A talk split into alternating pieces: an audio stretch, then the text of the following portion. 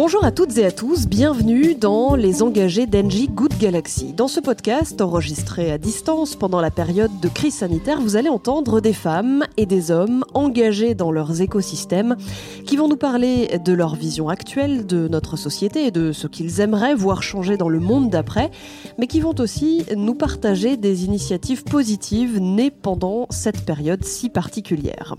Dans cet épisode, Engie a choisi de mettre en lumière une initiative engagée qu'elle encourage.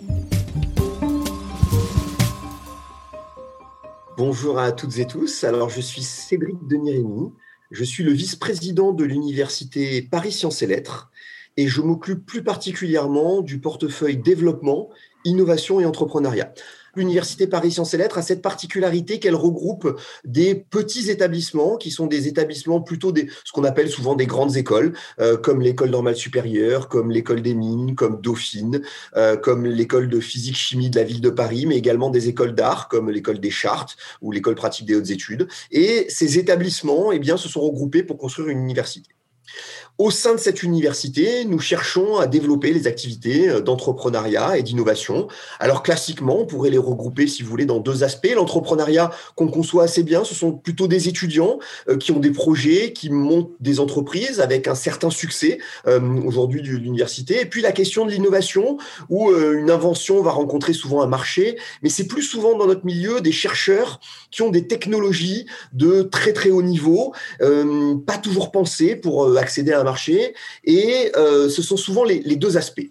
Et donc aujourd'hui, l'idée, ce serait peut-être de vous parler un petit peu de comment est-ce qu'on cherche à faire le lien entre ces, deux mondes qui en fait se, se partagent, et notamment autour d'un thème aujourd'hui qui est cette question de l'entrepreneuriat et de l'innovation à impact. Alors l'entrepreneuriat euh, à impact, euh, c'est vraiment ce sur quoi vous vous positionnez. Est-ce que vous pouvez nous expliquer en quoi est-ce que ça consiste et pourquoi est-ce que c'est indispensable selon vous pour préparer le monde d'après? Je vais vous donner évidemment mon, point de vue, mais aussi euh, celui que nous remontent euh, nos jeunes, nos chercheurs, nos enseignants-chercheurs, c'est-à-dire que on, sent cette tendance de fond hein, que vous allez retrouver dans, dans, tous vos podcasts et de toutes les personnes euh, que vous allez recevoir, qui est de vouloir avoir un impact, alors qualifié parfois d'impact positif, mais qui en tout cas d'avoir une volonté de changer la société plutôt avec des, des, composantes positives. Et souvent, on prend le référentiel des objectifs de développement durable. Ça veut dire que ce n'est pas seulement la question du climat euh, ou de la biodiversité, c'est aussi les, questions de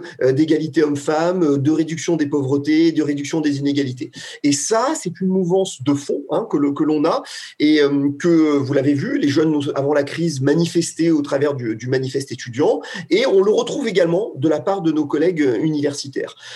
et donc, on a décidé, eh bien, d'accompagner et d'aider ce mouvement au travers de la création d'un executive master dans domaine de l'innovation et de l'entrepreneuriat d'impact. Alors, qu'est-ce que ça veut dire hein, concrètement?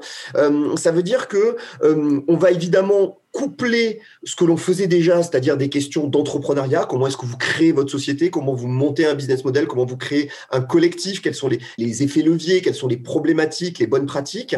Et puis, euh, sur la côté de l'innovation, c'est-à-dire le transfert de technologies, euh, comment est-ce qu'on travaille sur des questions, souvent on parle de deep tech, c'est-à-dire des technologies issues des laboratoires qui prennent des temps plus longs à, à, à maturer et à se développer. Eh bien, on a choisi de le coupler avec ce que l'on faisait déjà, c'est-à-dire les questions de développement c'est-à-dire les questions de climat, de pauvreté. Et si on peut donner un parallèle, il y a peut-être 15-20 ans, on crée, lorsqu'on voulait s'engager pour le climat ou pour les réductions des inégalités, on crée une association avec des buts non lucratifs. Aujourd'hui, on est en capacité de transformer la société avec ben, des modèles économiques, des relais de croissance pour créer des emplois et, euh, agir sur cette partie. Donc ça, c'est le, le premier très grand levier, donc cette question d'entrepreneuriat impact, donc innovation entrepreneuriat. Et puis il y a un deuxième aspect euh, qui est sous-tendu, qu'on n'a pas voulu rajouter pour pas euh, ajouter le nom, mais qui est probablement la question d'innovation et d'entrepreneuriat à impact scientifique parce que nous sommes une université qui fait de la recherche. C'est essentiellement la grande caractéristique de notre université, c'est que tous ces établissements ont des chercheurs et qui font de la recherche.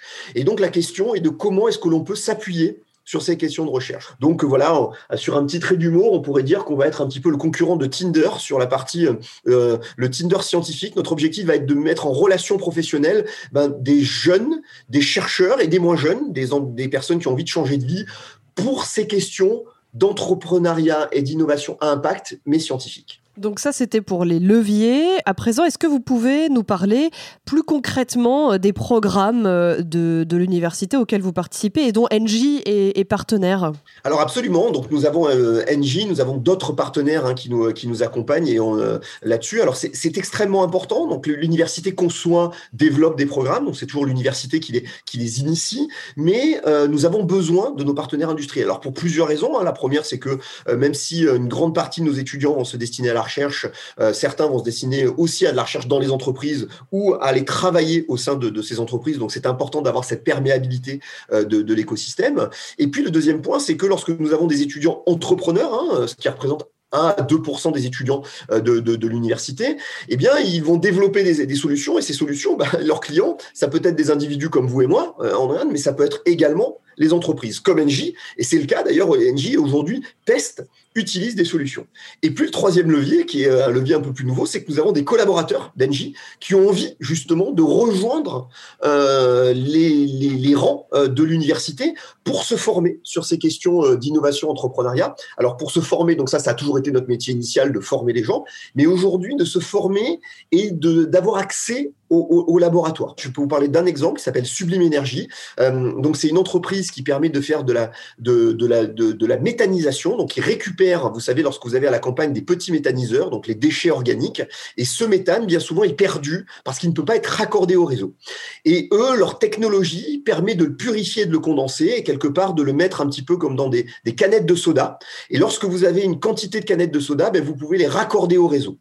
Et donc, grâce à une technologie issue d'un laboratoire, ici de l'école des mines de l'école des mines à PSL, et eh ben, à partir d'une technologie, ils ont été capables de créer une entreprise. Voilà. Et la particularité de l'histoire, qui est aussi une histoire intéressante, c'est que ces deux entrepreneurs avaient plus de 50 ans. Euh, lorsqu'ils se sont rencontrés dans le programme de formation, ils avaient changé de vie, hein, ils avaient quitté leur entreprise, ont travaillé dans des grands groupes industriels, ils ont quitté euh, ces groupes-là pour monter cette start-up, cette spin-off issue des laboratoires, et maintenant, en partenariat avec les chercheurs, et maintenant, ils vont le vendre à des industriels. Selon vous, en quoi et comment la, formation, l'enseignement, l'éducation permettent euh, d'insuffler l'envie de s'engager, de faire évoluer la société? Alors, on, s'est beaucoup posé la question à l'université. Hein. on a été déjà dans l'action au départ, hein, puisqu'on a pourvu des stages, des bourses, on a accompagné nos étudiants en difficulté. Mais malheureusement, comme vous le voyez, comme nous tous, cette crise dure un petit peu dans la, durée. Et donc, on a fait évidemment une, action forte au niveau de l'université. C'est par exemple dans ces cours euh, de cet executive master, beaucoup de cours pour les auditeurs qui nous écoutent euh, ici bah, seront gratuits et disponibles, c'est-à-dire qu'ils pourront se venir se former sur le site de l'université de manière gratuite en consultant les sites, en, en parcourant, suivant les cours. Euh, et euh, donc ça, c'est pour les étudiants qui rentrent à l'université. Et donc l'executive master va leur permettre de créer à la fois suivre des cours, mais à la fois créer leur entreprise, hein, parce que ce sera du temps partiel ce programme. Et puis on a les gens comme vous, moi, les gens qui sont en entreprise et qui ont envie de se dire, ben c'est l'occasion pour moi de changer de vie euh, là-dessus et de créer une entreprise à impact, même si je ne suis pas un spécialiste de la technologie, du CO2, de l'analyse de cycle de vie, des technologies de séquestration du carbone ou autre. Et c'est dans ce cadre-là que ce programme va leur permettre de créer des binômes, des trinômes, des équipes. C'est peut-être le message le plus fort euh, que, l'on voit aujourd'hui de cette crise, qui était, mais qui était déjà, j'allais dire, euh, euh, un sous-bassement que l'on avait avant cette crise du Covid, qui était que les gens avaient envie de s'engager dans des choses qui ont du sens.